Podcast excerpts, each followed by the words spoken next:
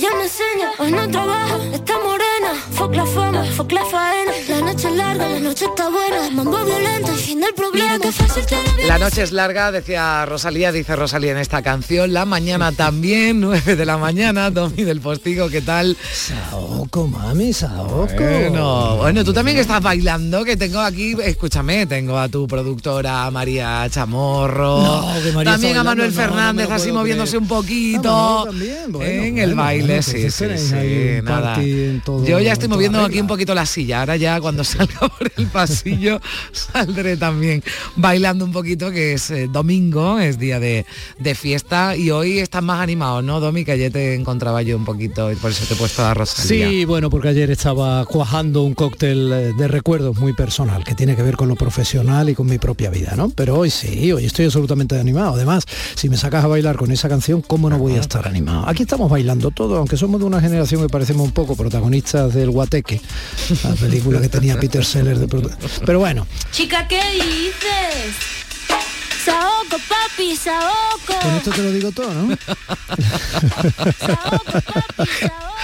Yo tengo que reconocer que a mí de vez en cuando me cuesta entenderlo, entender lo que quiere decir Ella tiene ya Rosalía. su pequeño diccionario. ¿eh? Claro. Bueno, no es tanto como un diccionario, pero su pequeño vocabulario lo tiene, ¿no? Fíjate, con 30 años en Domi y todo lo que lo que ha conseguido y lo que le y lo que le queda, ¿eh? porque es una auténtica triunfadora. Qué chica tan mayor. Dios Sí, fíjate. que los cogiera los 30 añitos de Rosalía. Bueno, en fin, Domi, que me alegro de escucharte con más ánimo, me alegro de que Rosalía también sirva para animar la mañana del domingo que sigue, que comenzábamos con este espacio Chica, ¿qué informativo y que sigue con, con Días de Andalucía. Que te escuchamos todo lo que dices, chico, a partir de ahora. Un beso. Muchísimas gracias, compañerita. Un beso muy grande. Yo también espero al informativo de las dos, ¿eh? para escucharte. ¿eh? Al margen de los boletos informativos de cada hora en punto a lo largo de toda la mañana. Un besito. Un beso, adiós.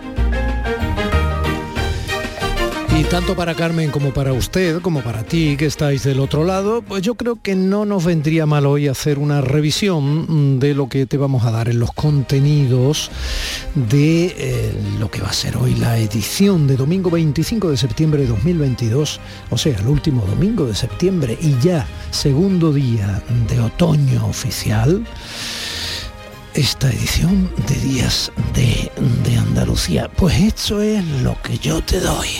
Eso que tú me das, no creo lo tenga merecido. Por todo lo que me das, te estaré siempre agradecido.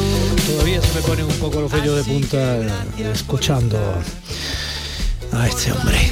Bueno, pues eh, familia, no se lo pierdan.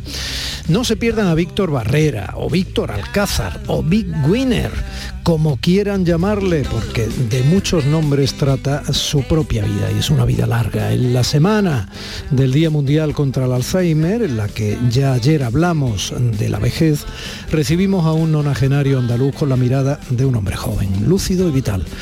Víctor ha sido abogado matrimonialista, matrimonialista, actor, locutor de radio, presentador de televisión, publicista y, entre otras cosas, director de películas como El crimen de los Galindo, que tenía a Lola Flores y Amparo Muñoz entre sus protagonistas.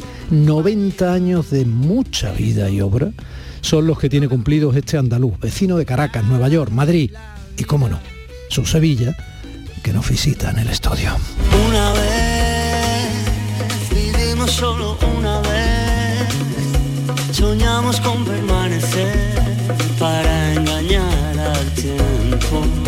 En Bajo el cielo de Andalucía tratamos esa Andalucía que grita en silencio que ella estuvo ahí y nos la desentierra poco a poco nuestro Indiana Jones andaluz, Manuel Navarro, investigador, productor, director, buceador.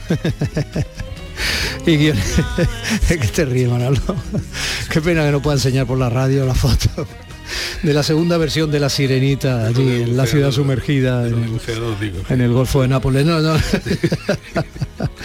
bueno, también guionista y director de documentales como Adriano, La Segunda Guerra Mundial en Andalucía, que se emitieron en Canal Sur Televisión o de la serie Arqueomanía, actualmente un clásico en la 12 Televisión Española. También es coautor junto al economista, el ministro y editor Manuel Pimentel del libro Historias de la Arqueología en la editorial Almuzara. Bueno, pues hoy vamos a hablar de esos restos fenicios que ya sí que aparecen en el Cerro del Villar, la Andalucía de hace 2500 años, aquellos fenicios que arrancaron de aquí y atracaron aquí y se quedaron aquí a vivir como si fuera su puerto base. Fueron los grandes marineros del sur, como los vikingos lo fueron del norte, y los primeros en circunnavegar África, cuidado, hace más de 2500 años, se dice pronto, pero fueron muchos años.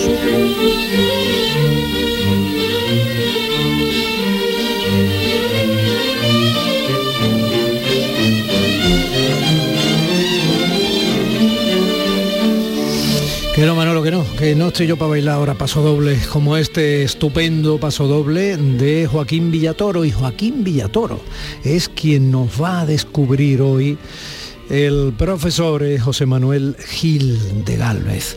Nació en Castro del Río, en Córdoba, en 1911. Fue compositor, director de orquesta, de banda, de coro. Fue profesor, una de esas presencias de la historia, siglo XIX-XX, en este caso del XX que nos eh, desentierra en cierto modo también de la ignorancia en su música, primera libertad del silencio, el maestro de Galvez.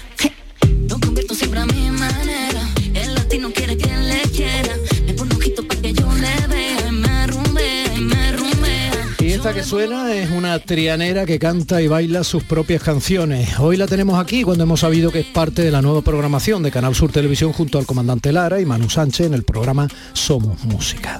Tras grabar con algunos de los cantantes latinos más punteros en el mundo, esta niña es conocida desde que interpretó hace años a una agente de la Guardia Civil de raza gitana, que era una de las protagonistas de la exitosa serie Mar de Plástico.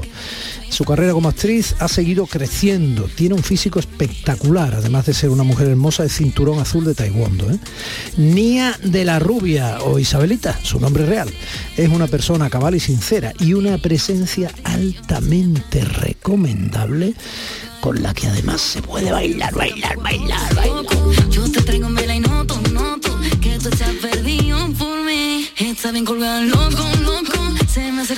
Por aquello de que nunca cae dinero caído del cielo, no se pierdan hoy al maestro Paco Reyero porque nos va a venir a hablar bueno, de que nunca cae dinero del cielo.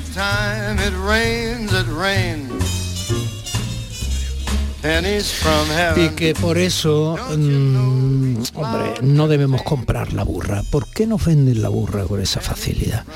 ¿Por qué cuando, por ejemplo, vemos un coche deportivo eh, en las manos del vecino del cuarto decimos, ¿dónde va ese ese coche? ¿Qué necesidad tendrá? Pero además este tío que gana. Y además eso cómo se mantiene. Pero si eso se le va a un nada, eh, yo qué sé, eh, hasta el agua de limpia parabrisas es más cara que comprarla en un coche normal y corriente hasta que el deportivo lo tenemos nosotros.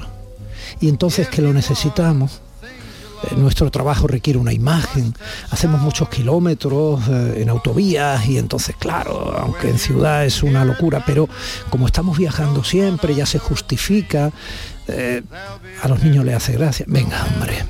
Y si además no lo necesitábamos, ¿por qué compramos la gorra si no cae el dinero del cielo? No se pierdan hoy a Paco Reyero. Remember all the things we did together. All the fun we had on New Year's Eve. How we danced till dawn. Y esta chica que canta Seems Like Old Times, ¿no? Y lo hace un poco como en los viejos tiempos, es Diane Keaton. ¿Tú lo sabías, Manolo, no? Te has quedado así Bueno, pues la canta maravillosamente. Annie Hall. ¿Y por qué traemos Annie Hall? Porque Woody Allen se despide del cine, o eso ha dicho en la presentación de su último libro de relatos que va a escribir una novela y que su última película es la que está rodando ya prácticamente en París. ¿Se acuerdan de Annie Hall? Nos la trae hoy eh, Juan Luartacho en su tostada con aceite y cine. Se hizo acreedor al Oscar a la mejor película, al mejor director, al mejor guion original y a la mejor actriz principal, precisamente Diane Keaton en 1978. Forma parte mm, de lo que se llama el A-FIS, ¿no? el 10 top 10 en la categoría comedia romántica de todos los tiempos, con un guion que ha sido imitado, parodiado, homenajeado a lo largo de los años. Aquí Woody se daba el lujo de romper la cuarta pared. Nos hablaba incluso a cámara de vez en cuando cuando rompía el argumento. En fin, mm, película considerada cultural, histórica y estéticamente significativa por la Biblioteca del Congreso de los Estados Unidos y seleccionada para su preservación en el National Film Registry. Por todo esto, hoy, y por si acaso tú no la conocías o usted se le había olvidado, la traeremos más viva que nunca aquí. ¿Qué sería del mundo sin flamenco?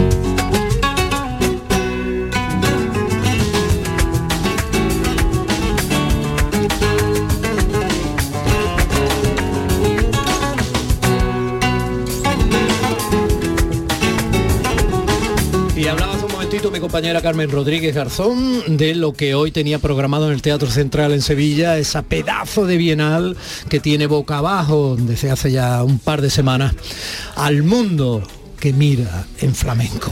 Bueno, pues probablemente hoy sonará Israel Fernández, de lo que ha hecho además esta semana en la Bienal, o La Tremendita junto a Rafael Riqueni, o eh, Bonela Hijo y Pepe Fernández, o la propia Macanita.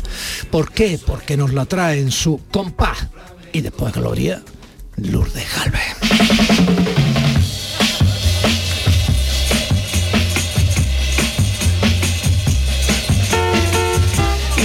Sonar todo eso y está sonando ya esta advertencia cariñosa que yo le hago desde aquí, desde Día C de Andalucía, en la radio pública de los andaluces y las andaluzas? Pues va a sonar porque mi compañero Manolo Fernández está en el centro de producción de Canal Sur Radio en Sevilla abriendo todos los tubos que son y han sido digitales, analógicos, de plástico, de hierro, de aleaciones diversas, en fin, para que mi compañero José Manuel Zapico tome las curvas como si fueran rectas en las ondas.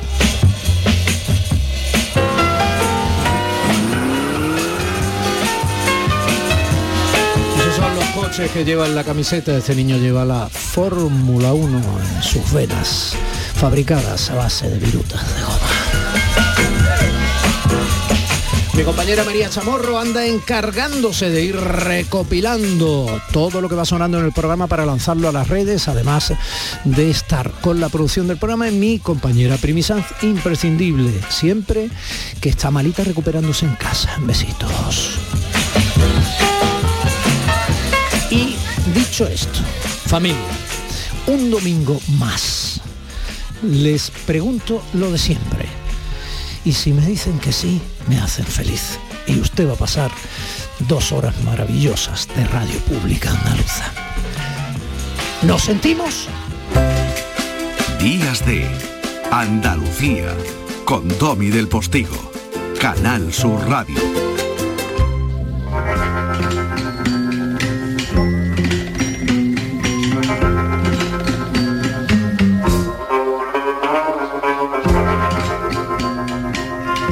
Víctor, cuéntamela a mí.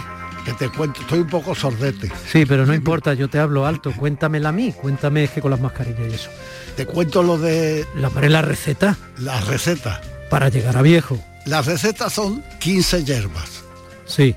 Que yo desde hace 40 años tomo todas las mañanas un té de 15 hierbas. Que las tengo aquí en el teléfono anotadas. ¿En serio?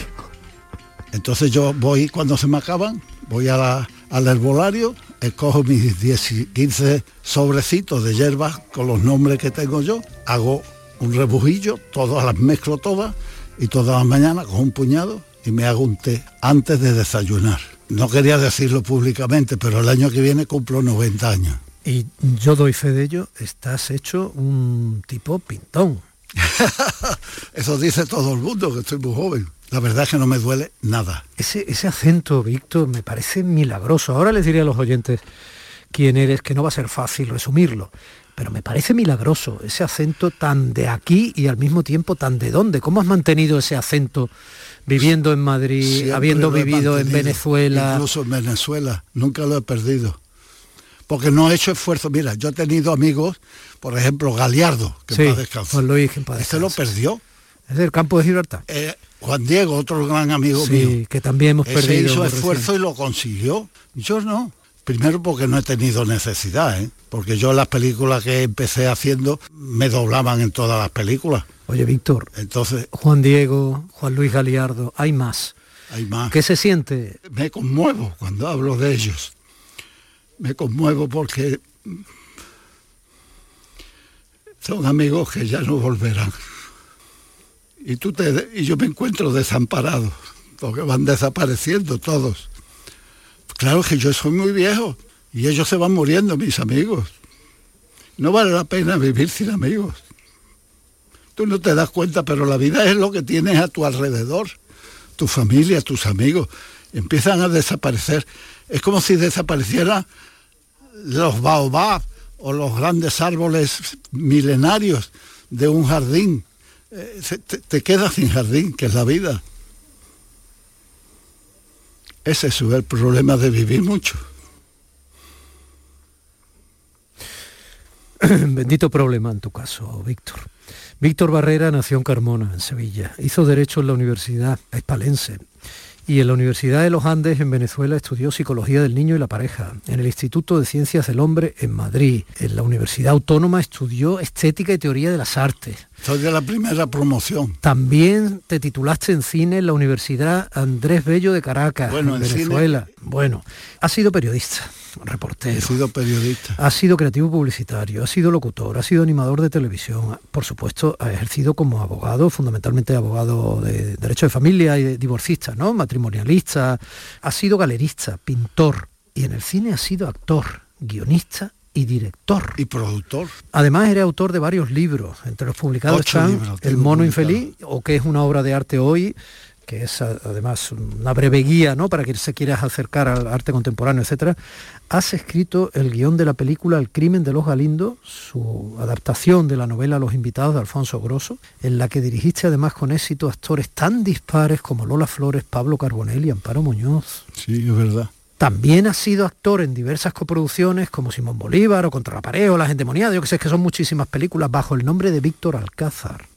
Pero es que no ha sido el único nombre artístico, también ha sido Big Winner, el conocido actor de películas de terror fantástico, fantaterror como le dicen ahora, como El espanto surge de la tumba, El gran amor del conde Drácula, El jorobado de la morgue, Una vela para el diablo, Que yo me defendía bastante bien en inglés. bueno, y en italiano. ¿Cómo? Es que no sé cómo puedo resumir. Me queda muchísimo que contar. Pero es que son, es que piensa que soy muy viejo y que he tenido mucho tiempo para hacer las cosas. Empecé muy joven. Empecé con 21 años que me fui a Venezuela, me fui de reportero corresponsal de Telediario, que era una revista que acababa de sacar Radio Televisión Española, Sí. y estuve en Caracas yo representando a, la, a Teleradio. Luego me, me hice de, de la agencia United Press, Sí, United Press. sí. y estuve de corresponsal también. Pero yo también hice televisión en Caracas. Teníamos dos o tres programas. Tenía un programa que se llamaba Casino Fin de Semana, Sí. que eran como tres o cuatro horas. Muy, muy típico de los grandes Sí, magazines de la televisión por la latinoamericana. Había que rellenar porque en esos Como el Super Sábado y todo En eso. Caracas había ca- carreras de caballo que es lo que se transmitían, es lo que tenían el rating. Y entonces el otro canal, que era Radio Caracas 1, que era el que tenía las carreras de caballos, y Venevisión, que acababa de abrirse, Sí. que tenía libre los sábados y no sabían qué hacer con las horas, y me lo dieron a mí. Y a un tal Irasoki, que era un chico de publicidad que he muerto hace poco, otro amigo que se fue Ya. un gran publicitario y pusimos casino fin de semana. También hicimos Bueno, no te, abecedario de las artes. no te preocupes, porque ya sabes que las personas que habéis vivido y mucho, obviamente podéis contar Hombre, todo, muchas de todo cosas. no me acuerdo todo. No, pero te acuerdas de muchísimas. Todo lo que vas aportando ya es fascinante. Es que le entran a uno ganas de irse inmediatamente al archivo y a investigar. ¿no? Hice Para- también radio en Caracas, también mía. radio. Canta Claro se llamaba el programa de radio, Canta, claro. ¿Cómo le hablabas a los oyentes? Salúdales. No, te voy a contar una anécdota de lo de Radio Oyente. En Venezuela, para tú anunciar algún producto, tenías que tener un carnet del sindicato de presentadores o de locutores, Eso pasó en España mucho. para lo cual tenías que hacer un examen. Pues da la casualidad que cuando yo me presenté para sacar el carnet, se presentó conmigo Soler Serrano. Fíjate. Joaquín Soler de Serrano. Joaquín Soler Serrano iba de- se fue de Madrid a Caracas. Uno de los grandes entrevistadores tenía- en es- lengua Era un fenómeno, que llegó a ser también muy buen amigo mío, que también se murió. Soler Serrano tenía un programa que se llamaba Café de la Tarde de un rating que tú no te puedes imaginar. Cuando hablas rating en la cantidad de personas que lo. Increíble. Pero no podía anunciar nada. Tenía que buscar uno que tuviera carnet para decir café Amazonas. No podía decirlo. Lo suspendieron a él y me aprobaron a mí. ¿Tú te imaginas? Pues muy sencillo, detrás de mí estaba la mujer del presidente, que me recomendó a, la comisión. ¿Por qué? Porque un jesuita, orador, el mejor orador que yo he oído en mi vida, que estaba recaudando fondos para hacer el seminario hispanoamericano actual de Roma, ese jesuita que tenía cinco doctorados, me escogió a mí para que le presentara en un programa de televisión que se llamaba Abecedario de Actualidades. Y como tenía que tener un carné para poder anunciar los cigarrillos Winston, que era la, la mujer del distribuidor de cigarrillos Winston en Venezuela, que era la que daba la pasta para el donativo principal para el, para el seminario, consiguió que me recomendara a la mujer del presidente en aquella época, era la Razábal, el presidente de la transición venezolana entre el general que se fue, que era un dictador y dejó paso a la transición, para, como en España, una transición para la entrada de la democracia. Eh, La mujer del presidente, que era muy amiga de la mujer del dueño de, de Winston, me recomendó a mí y me aprobaron. Te digo que de todo. Te vienes de Venezuela porque Me vengo de Venezuela el 28 porque hay de un junio del terremoto. 67 hay uno de los muchos terremotos. Bueno, pero aquel día, Pero el, aquel el fue- 28 de junio de 1967, no se me olvidará en la vida, porque se empezó a caer. Bueno, yo estaba pintando en la terraza de mi piso de Caracas y el edificio que estaba enfrente, que era el edificio San José, se cayó, desapareció de mi vista. Cuando desapareció el edificio de mi vista, oí un ruido como un tractor que venía por debajo de la tierra. Un gato que estaba en mi casa mirándome pintar, se encogió, pegó un gruñido y salió corriendo. Y inmediatamente el ruido de un tractor bajo tierra. Y empezó el edificio a moverse. No se cayó nuestro edificio porque Dios no lo quiso. Pero al día siguiente me fui a Iberia, saqué los billetes y en dos semanas estaba aquí. Todos los muebles, todos los pisos los regalé a los amigos y nos vinimos con ánimo de estar pues un año sabático. Nos vinimos, quiere decir, tú, tu mujer y Mi tus mujer tres hijas. y mis cinco hijos. Bueno, en aquella época, perdón, tenía tres. Eso es. Tres hembras. Los dos varones nacieron aquí en España. Uno nació en Carmona. No, una hembra y un varón nacieron en Carmona. Bueno, no sé, vamos a hacer alguna valoración porque ya te digo, se nos va el tiempo como, como, como el agua derramada, ¿no? Vamos a hacer alguna valoración que pueda ser interesante teniendo en cuenta tu enorme currículum, tantísimas vivencias, tantas personas reconocidas y que estés tan lúcido y tan fenomenal, ¿no? Una persona que fue fundamental a la que no puedas olvidar nunca en tu carrera. Pues yo creo que el padre Castro, el que el, El jesuita del que me el hablabas. jesuita representante del Vaticano para llegar fondo, ese para mí influyó muchísimo, muchísimo. Era un hombre, el hombre más inteligente que he conocido en mi vida. ¿Tú te imaginas en el año 1961 62 por televisión hablar de lo que hoy día es la transexualidad? ¿Tú sabes lo que es hablar de los gays en aquella época? Y de los matrimonios transexuales, del el enfrentamiento ante la iglesia y esta situación de esos seres que nacen y no son ni una cosa ni la otra y los pobrecitos están en un callejón sin salida. Mira, el rating que tenía el padre Castro en televisión paraba más la gente que, que, ¿qué te digo yo? Que las telenovelas famosas. Supongo que ahora, cuando ves la realidad venezolana, sentirás cosas, ¿no? No tiene nada que ver la Venezuela de aquella época con la de ahora. Venezuela es uno de los países más bellos y más ricos del mundo. Era un país encantador.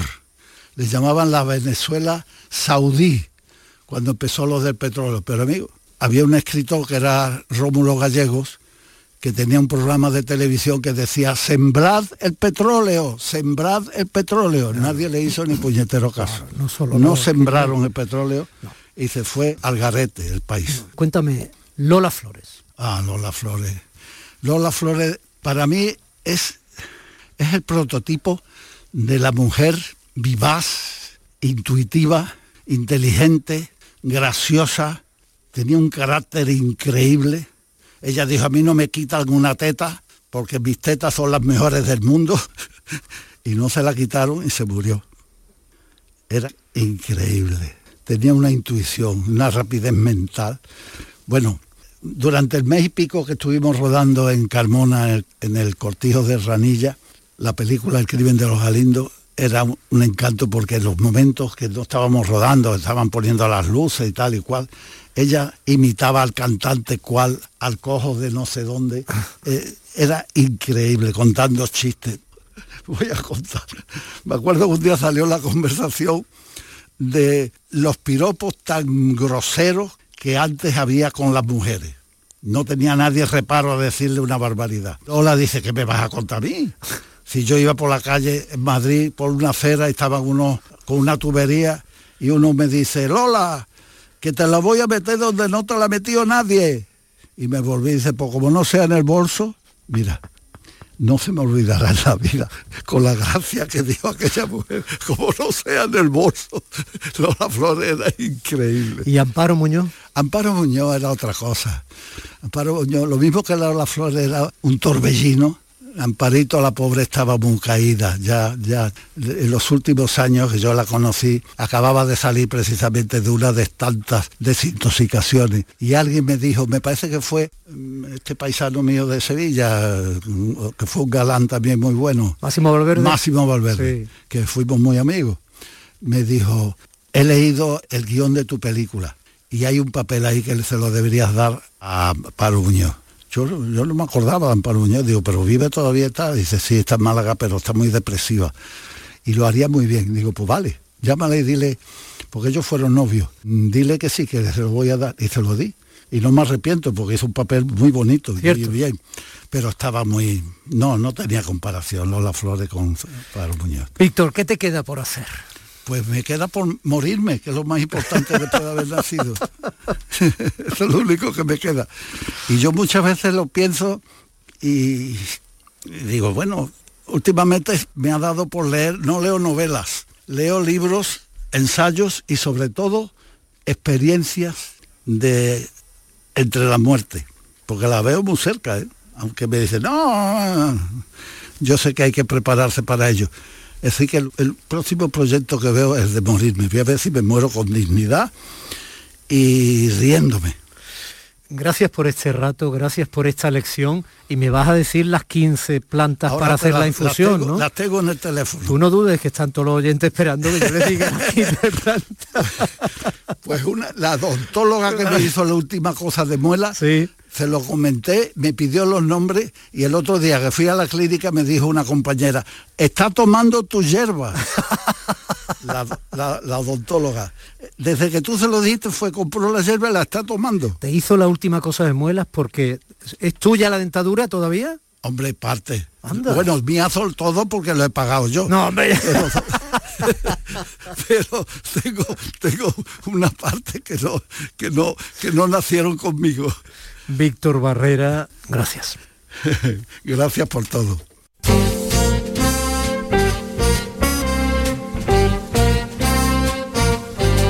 Días de Andalucía con Domi del Postigo, Canal Sur Radio.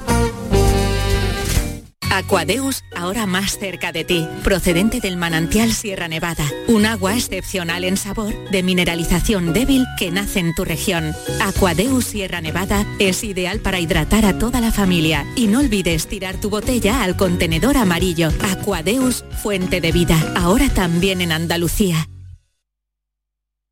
Canal Sur, la radio de Andalucía desde Sevilla. ¿Planeando salir de escapada o de fin de semana? Recuerda, hay otra Sevilla. Asómate a la provincia y disfruta de un turismo seguro en cada uno de sus espacios naturales, pueblos monumentales y alojamientos. Cambia de vistas. ProDetour Turismo de la Provincia, Diputación de Sevilla. Este lunes, a partir de la una de la tarde, la tertulia de la jugada de Sevilla te llega desde el nuevo restaurante Burro Tomares, con toda la información y actualidad del deporte de Sevilla. La gastronomía más canalla se cocina en Tomares, en Burro Canaglia Bar and Restó de Tomares, en la avenida del Aljarafe 1416. Disfruta de la experiencia Burro Canaglia Bar and Restó de Tomares. Te quedarás sin palabras. Sencilla, Sencilla, rápida, rápida, fácil de manejar. fácil de Así es la nueva app de Canal Sur Radio. Con todos los programas y audios destacados, los podcasts, emisiones en directo. Para que sigas conectado a nuestra programación y a los espacios que más te gustan y sigue. Cuando quieras, donde quieras. Descárgate ya nuestra app. Todo Canal Sur Radio, Radio Andalucía Información, Canal Fiesta, flamencoradio.com y Canal Sur Radio Música para ti. Cuando quieras, donde quieras. Más Andalucía, más Canal Sur Radio. Días de Andalucía con Domi del Postigo. Canal Sur Radio.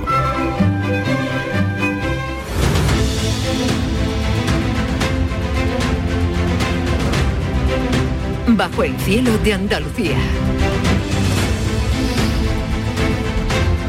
Bueno, pues eh, don Manuel Navarro es bastante más joven que el gran eh, Big Winner, pero es eh, todavía bastante sensible a abrir bien los oídos del corazón y el entendimiento para recoger eh, el magisterio de quienes han sabido vivir tanto y siguen en primera fila. Siempre hay que oír con atención a las personas con experiencia, a las personas con vivencia, porque la vida es un continuo y permanente aprendizaje y no hacerlo sería una absoluta necedad, pienso. Bueno, pues hablábamos antes de personas que vivieron, supongo, sus propias vidas, no sé si largas o cortas. Entiendo que al margen de Matusalén, eh, las personas evidentemente tenían un índice de mortalidad muchísimo mayor y tenían una fecha de caducidad menor que las nuestras hace 2.500 años. A los fenicios les pasaría igual. Pero no creo que venga ninguna película en vídeo de esas que tú desentierras en el Cerro del Villar, ¿no? Donde están saliendo ahora restos de aquellos fenicios. No hay películas, pero eh, hay muchas cosas interesantes que contar. Bueno, el Cerro del Villar es un yacimiento que desde aquí se puede ir caminando, es decir, está probablemente sea el yacimiento más cercano que haya a esta emisora. No creo que haya más de un kilómetro de distancia. Claro, estás hablando en Málaga, claro. En Málaga, sí, de la, de la emisora de Málaga. Si nos oye alguien desde, no sé, Capileira o Sí, en la. Alpujarra granadina, lo que sea, que no intente llegar caminando. Sí. Hay otros medios. Bueno, se tarda un poco más, se llega, pero se tarda un poco más. No, desde aquí, desde estos estudios de Canal Sur, está, está muy cerquita. Es un yacimiento que se está. Se acaba de terminar de excavar esta semana pasada en una primera campaña dentro de un programa de cuatro que se va a desarrollar hasta el año 2025. Es un proyecto que dirige Pepe Suárez, una persona con una gran experiencia, un arqueólogo magnífico que tiene la mejor formación y que yo creo que debemos estar muy tranquilos porque es una persona que tiene una muy templada visión sobre el mundo fenicio, sobre el mundo de las primeras colonizaciones, una persona de gran experiencia en varios ámbitos de la prehistoria y creo que, que desde luego se ha dado la persona idónea para dirigir, para dirigir esta aventura que en su época empezó María Eugenia Huet en la Universidad de Barcelona, después del descubrimiento que puso sobre la mesa un arqueólogo malagueño que es Manuel Muñoz Gambero, ¿no? Si me permite hago un inciso del descubrimiento del yacimiento porque es realmente una historia curiosa. Eh, personas de cierta edad y que conocieran Málaga recordarán que en esta zona del- de la desembocadura del río Guadalhorce, eh, bueno, pues era un sitio donde había bastantes cañas, ¿no? Bueno, la, la Mm. propia azucarera estaba cerca. Y mosquitos. Y mosquitos, sí, mosquitos había y sigue habiendo. Y entonces a, a Manuel Muñoz Gambero en el año 1965, ya ha pasado, ha, ha llovido, eh, le avisan de que hay una serie de materiales en superficie que, que, bueno, que, que tenía que ver, ¿no? Entonces él se viene, según nos contaba el otro día, con su propio, con el traje de chaqueta que tenía, donde estaba trabajando, porque era todavía estudiante de arqueología y se mete con el mismo traje en el barro del, del cañaveral y ahí empieza a encontrar, bueno, encuentra un escarabeo egipcio, un anillo, encuentra una tapa con, con pintura y se dan cuenta que aquello es un yacimiento Es alucinante. alucinante, ¿no? Eh, Solamente con los materiales en superficie, ¿no? Claro. No, por eso te digo que es alucinante. Sí, sí, esos son materiales que habían estado allí, como dice, 2.500 años, ¿no? Entonces, tenemos que tener muy presente que en el Cerro del Villar estamos en el yacimiento, uno de los dos, tres yacimientos más antiguos de, la de lo que se llama colonización fenicia de la península ibérica. Es decir, el principio de los fenicios de la península ibérica está en el Teatro del Cómico de Cádiz, en el yacimiento de Rebanadilla, que es en el aeropuerto de Málaga, que es un yacimiento que está en el aeropuerto de Málaga, y en el yacimiento del Cerro del Villar. Esto es una es un elemento de bueno de, de máximo interés porque sabes que uno de los temas de discusión más grandes que hay es cuando han llegado los fenicios a la, a la península ibérica. Tradicionalmente se había dicho eh, que eran los restos de, de Huelva los más antiguos, pero ahora con nuevas dataciones, con nuevas investigaciones, eh, lo que se está llegando a la conclusión es de que probablemente lo que el asentamiento del Teatro del Cómico de Cádiz y este de Rebanadilla del aeropuerto de Málaga y del Cerro del Villar eh, son el principio de la, de la colonización fenicia que es a finales del siglo IX antes de Cristo, principios del siglo VIII. Eh, ¿Qué es el yacimiento del Cerro del Villar? Bueno, es interesante contraponerlo con el yacimiento de Rebanadilla, de Rebanadilla del aeropuerto, que es un sitio sagrado, es un sitio de templos. Y esto reproduce hasta cierto punto el modelo tirio, el modelo de, lo- de la ciudad de Tiro, en el que por una parte se edificaban los edificios sagrados en una zona, habitualmente en una isla, y en otra zona se hacía eh, la ciudad, la zona habitable, ¿no? Eh, aquí pasa un poco lo mismo. En Rabanadilla están los templos, que son un poco más antiguos, y en el Cerro del Villar ya nos encontramos una ciudad, pero una ciudad con, con calles, con casas que hemos tenido eh, oportunidad de ver, una ciudad que tiene eh, unas 6 hectáreas de, superficie, que es una dimensión, digamos, bastante eh, habitual dentro del urbanismo de este siglo primero, de este milenio antes primero antes de Cristo. Por ejemplo, aquí en la provincia de Málaga hay un sitio de una dimensión, bueno, algo superior, que es el, son los castillejos de Alcorrín, en, en Casares. Eh, y entonces aquí tenemos que tener en cuenta que tenemos una ciudad fundada, no voy a decir una ciudad que, se, que, que- hacen lo- los fenicios cuando llegan, en una isla. O sea, lo que ahora mismo está en el río y está unido a la tierra, y es un trozo de, tierra que, que- que se ve eh, baldía desde la autovía, que se pasa por encima, ¿no? Desde la autovía que va hacia la zona de Plaza Mayor o hacia la zona de Guadalmar, ahora eh, en época fue una isla, una isla donde los barcos eh, llegaban, eh, se guarecían, ah, gracias a su, a su geografía, y se protegían del, del mar por un lado, de los grandes temporales. Aquí cuando pega, mm, incluso como anécdota te digo que hace unas cuantas semanas vinimos a filmar en un barco el exterior desde el mar del, del Cerro del Villar y se nos metió poniente de golpe, que había un buen pronóstico y nos costó trabajo eh, poder hacer el rodaje y tal. Yo no sé si lo hemos comentado en alguna ocasión, pero el Mediterráneo que está tachado, tildado, eh, bueno, eh, de mar, descrito como un mar muy tranquilo, un mar suave, el Mediterráneo tiene unos cambios rapidísimos, a diferencia del Atlántico, del Pacífico, tiene unos cambios rapidísimos en su oleaje, en su dinámica ¿no?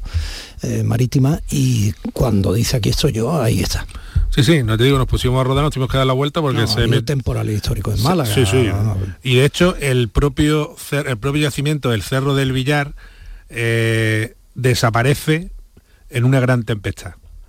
Es decir, tiene un final apocalíptico, que bien puede ser una gran inundación que venga desde el Guadalhorce, que entonces el Guadalhorce era una ría como las del norte, no era un río que, que corriera, o sea, era, era un río navegable hasta Cártama aproximadamente. Eh, Tenemos que cambiar un poco la fisonomía de cómo es ahora geográficamente el sitio y cómo era en el año 600, en el año 500 antes de Cristo.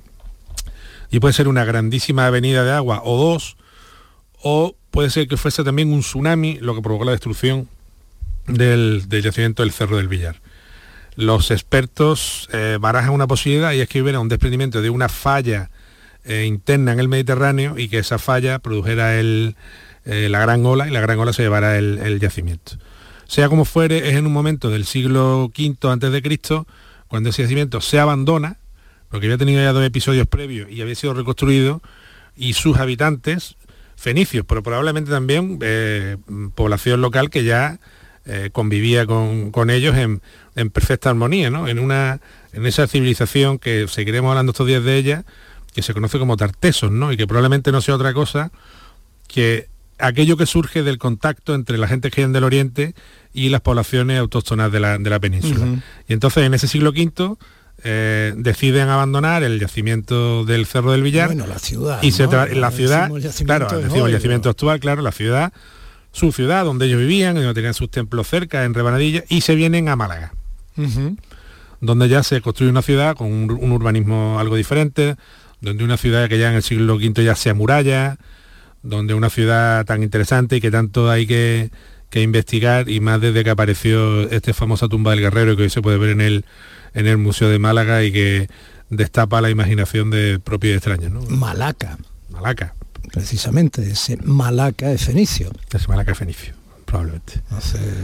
Así que, esta, excavación del, Cerro del Villa, este programa, no, de cinco años que tienen o de cuatro de trabajo, nos puede dejar el inicio de la colonización fenicia y el tipo, eh, pues de una manera mucho más exacta, mucho más actualizada de lo que se sabe hasta el día de hoy, ¿no? Y como te digo, lo tiene aquí muy cerquita, que cuando quieres puedes darte una vuelta y verlo, aunque ya solo va a ver campo porque los cuatro cortes que había durante la semana ya han sido tapados y han sido cubiertos, porque incluso eh, han sufrido un episodio de vandalismo ¿no? ahí en la excavación, ¿no? a los, oh. que luego le, robaron los toldos y le robaron las sillas y las mesas, ¿no? Eso que es un sitio vallado, fíjate, ¿no? Es una cosa que ni las excavaciones se salvan, ¿no? Muchas veces. En todo caso han sido perfectamente datados, fotografiados, medidos, algunos restos, porque he visto cerámicas, cosas de este tipo, estarán a buen recaudo. Bueno. Pues eh, muy bien, pues seguiremos la pista de San Andalucía, que poco a poco nos va desenterrando mañana. Sí, la semana que viene espero hablarte de Turuñuelo, un poquito más al norte de Andalucía, en la provincia de Badajoz, en Guareña. Eh, ¿Porque vas a estar allí? Sí, vamos a estar esta semana por allí y vamos a ver cómo va ese, ese palacio, ese templo tan interesante, que todavía no sé muy bien lo que es. A ver si nos dicen de una vez lo que es y, lo, os lo puedo contar aquí en, en primicia a todos. Muy bien, pues eh, querido Manuel Navarro, eh, gracias. Gracias a ti. En Canal Sur Radio, Días de Andalucía, con Domi del Postigo. Comienza septiembre instalando paneles solares premium en tu tejado y protégete de la subida de luz. Ilumina tu hogar de noche con nuestras baterías y ahorra hasta el 90% en tu factura. Instalaciones garantizadas por 25 años. No esperes más. 955 44 11 o socialenergy.es y aprovecha las subvenciones disponibles. La revolución solar es Social Energy. ¿Sabes que tomando dos litros de agua Sierra Cazorla te aporta el 30% de magnesio que necesita tu cuerpo? Y además es baja en sodio. No existe otra igual. Agua mineral Sierra Cazorla. La mañana de Andalucía con Jesús Vigorra es tu referencia informativa de las mañanas de Canal Sur Radio. Desde bien temprano, desde las 6 de la mañana, te cuento toda la información de cada día, las cosas que te interesan y que te afectan. Analizamos la actualidad en la tertulia, te ayudamos con tus problemas y buscamos el humor y el entretenimiento que te gusta. Ya ves, lo mejor para nuestra gente. La mañana de Andalucía con Jesús Vigorra. De lunes a viernes desde las 6 de la mañana. Más Andalucía, más Canal Sur Radio. Días de Andalucía con Domi del Postigo. Canal Sur Radio. La primera libertad del silencio. Música.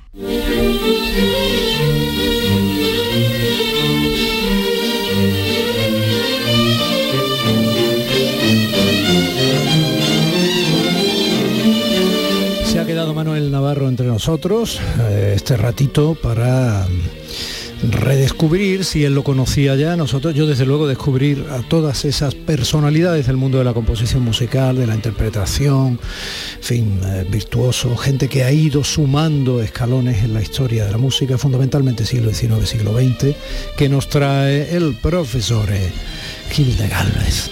Y hoy nos vamos a Córdoba, ¿no? A ver, Manolo, suéltame que te he dicho que no es plan de bailar un pasador ahora. Es que tienes tipo de corte, tienes tipo de corte. Es que lo pasa mal en eso. Bueno, vamos a dejar- vamos a dejarnos de baile. Esos túneles. ¿no? ya está el director dirigiendo. Vamos a dejarnos de baile, vamos a la música. Bueno, estamos con Joaquín Villatoro, casi nada, ¿eh? Eh, natural de Castro del Río y que pasó la gran parte de su vida, la vida profesional más importante de toda en Jerez y por eso hoy está aquí. Un grandísimo compositor que fue fundador del Conservatorio de Jerez, fue el autor del himno de comisiones obreras y tiene una vida pues políticamente bastante movida, ¿no? Eh, estudió en el Conservatorio de Córdoba, luego en Madrid, con gente tipo Conrado del Campo, Oscar Esplá, y luego se fue a París tanto en el año 31 becao como en el 51, con grandes compositores como Paul Ducas y también estudió la música vocal en la escuela de César Frank, que es especialista, ¿vale? Esto para los que son entendidos en música, estamos hablando de grandísimos compositores. En el año Yo 62 estoy tomando nota pero y luego tomando nota, ¿no? consultando. pero Claro, es- evidentemente. ¿Qué trabajos destacan de este con gran compositor? Pues por ejemplo, Jerez, Canto al Vino, Al Trabajo, Canto a Córdoba, Obertura Frigia. ¿De Tiene un... verdad que hizo un canto al vino? Sí, es que, que- el es vivió mucho tiempo en Jerez. claro. ¡Viva el vino! bueno, vamos a ver. Se, se parece ser que cuando se va a París por primera vez en el año 31, se inicia en el, en el- todo el tema del marxismo y es bastante activo Es que eh, durante la Segunda el República. maestro ¿eh? Gil de Galvez me vuelve loco porque la semana pasada nos trajo a, a un compositor y a un intérprete que era absolutamente pío, era un sacerdote que claro. fue prácticamente el- el- un poco uno de los eh, originadores, digamos, del Conservatorio de Música en Sevilla, etcétera, toda su vida vinculada a Sevilla, fue amigo de Falla, fue- pero muy pío, y toda su música religiosa, coral, y ahora me traes a un compositor marxista. Marxista Sí, sí, bueno, ahora, ahora vais a y ver. que, y que hizo el canto al vino. O sea, Efectivamente. O sea, hemos ido de lo divino a lo profano. de lo divino junto, no divino. Fíjate qué militancia tenía que eh, gestó la denominada Casa de los Poetas en Madrid, creó la orquesta proletaria y el primer director fue Ataulfo Argenta con 23 años. Toma de esta ya, orquesta. toma sí, ya. sí, sí, sí. Y bueno, en el año 34, el sábado No quiero ser 30 de escatológico, pero mi compañero José Manuel Zapico nos ¿Sí? ha traído una jarra de té recién hecha que parece un análisis de orina. Entonces me gustaría saber qué té ha echado ahí, qué té has echado ahí, Zapico. Rosas. Rosas. Vaya por Dios. ¿Pero es té o solo son rosas? Son rosas que huelen. Ya, pero mm, en Bueno, fin. este no vamos a hacer propaganda, pero está Bueno, buenísimo. Vamos a, continuar con la sección porque esto Sí, vamos a esperar que llegue Zapico a la cabina, que, que Eso, pincha eso. la música, que si no... bueno, esta, esta orquesta hace su debut en el año 34, ¿vale? Y toca pues obras de Granado, La Revoltosa, La Verbena de la Paloma de, de Bretón, de Chapí, y al final, sobre un texto de Rafael Alberti, hace un canto a Taelman, ¿de acuerdo? Y voy a... De acuerdo, no, porque Tailman no sé quién es. Vamos a ver, era el presidente del Partido Comunista en la Alemania prenazi. Ah, vale, vale, de acuerdo, perdóname, sí, sí. Bueno, vale. y... eh, Sí, sí, digo o- que lo voy a o- mirar, no que lo supiera. Os describo un texto de este tiempo. Dice, al entrar en el redondel, los coros proletarios, los 15.000 espectadores allí reunidos, puestos en pie, les tributaron una ovación formidable, al tiempo que desde un palco caía y se extendía como una cortina el gigantesco retrato de Taelman, que el público enardecido saludó con viva ensordecedores. Esto es en Madrid. Vamos a escuchar la canción a Taelman de Joaquín Villatoro. Camaradas hombro con hombro, camaradas más firme paso, para libertar a Telman, voces y puños en alto, para libertar a Telman, voces y puños en alto. Norte, sur, este y oeste, Ya las hachas retroceden, tiemblan Manuel, esto es como una especie de manifiesto, no es para bailar. No, esto no es para bailar. No, no, esta podemos bailar. mañana desconocido. de Eh, verdad. no, yo lo que no sé si en los conciertos marxistas siempre se empieza y se termina con la internacional. Claro. Bueno, Hombre, eh, eh, mm, eh, la internacional estaba ya escrita. Esta ¿Esto es que la- es 1900? Mira, 34. Esta es la Ah, primera 30, canción claro. social española. La Ah. primera. La primera canción social española. Este hombre también hizo el himno de comisiones obreras, ¿de acuerdo?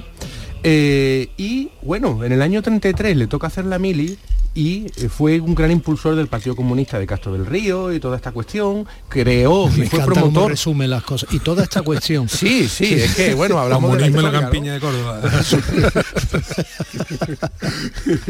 es que si no, no tengo tiempo, Domi. Bueno, bueno, tranquilo, pero es que vas como una moto. venga. A ver, y hizo la, la- la unión de músicos y compositores proletarios, ¿vale? Vamos a escuchar esta canción que es muy bonita, que es un canto a Andalucía, que durante un tiempo fue un himno oficioso de Andalucía.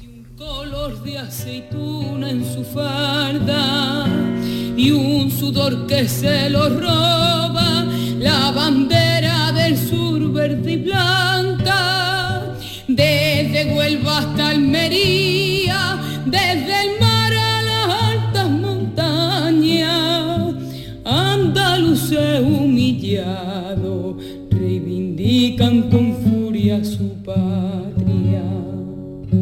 Yéndonos un poco de toda esta cuestión. Repite, repite que, que no, que no se te ha oído todo. ¿No se me ha oído bien?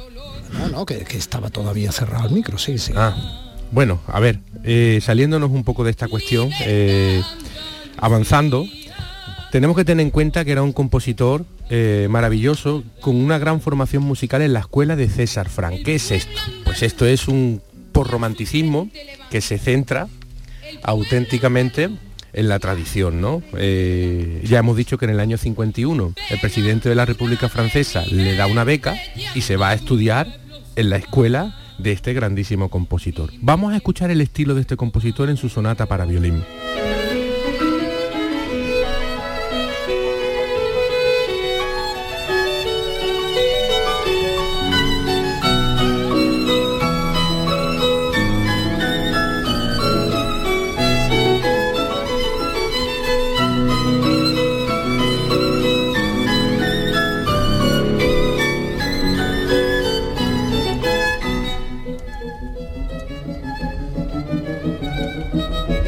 Bueno, eh, yo, yo El invito a... violín sería rojo, entiendo. Eso ya no lo sé, Domi. Aquí estamos hablando ya de César Fram, ¿de acuerdo? El violín rojo era una película maravillosa. Los violines eran todos de la misma cuerda, claro. de François Girard. Si podéis ver la película El violín rojo, que no tiene en este caso nada que ver con una motivación política contextualizada en la época, eh, por favor vedla, ¿eh? porque es una preciosidad. Sí. Es una película eh, que está cargada de relatos en la que un violín va pasando de mano en mano El violín a lo largo es el de la historia. espectador, el En espectador. cierto modo, ¿no? Claro. Y, y cada mano en esos contextos históricos distintos, pues, eh, bueno, suceden cosas muy bonitas. Bueno, Bueno, a ver, el maestro eh, Villatoro llega a Jerez en el año 62 y porque toma la plaza de director titular de la banda municipal. En el año 68 lee su discurso de ingreso en la Academia de Nobles Artes y Bellas Artes de San Dionisio. Eh, como buen andaluz disfrutaba del flamenco, ostentó la cátedra de flamencología en los cursos internacionales de arte flamenco, ya sabemos que estamos en Jerez y todo lo que ello supone. Eh, ¿Y el vino? Efectivamente.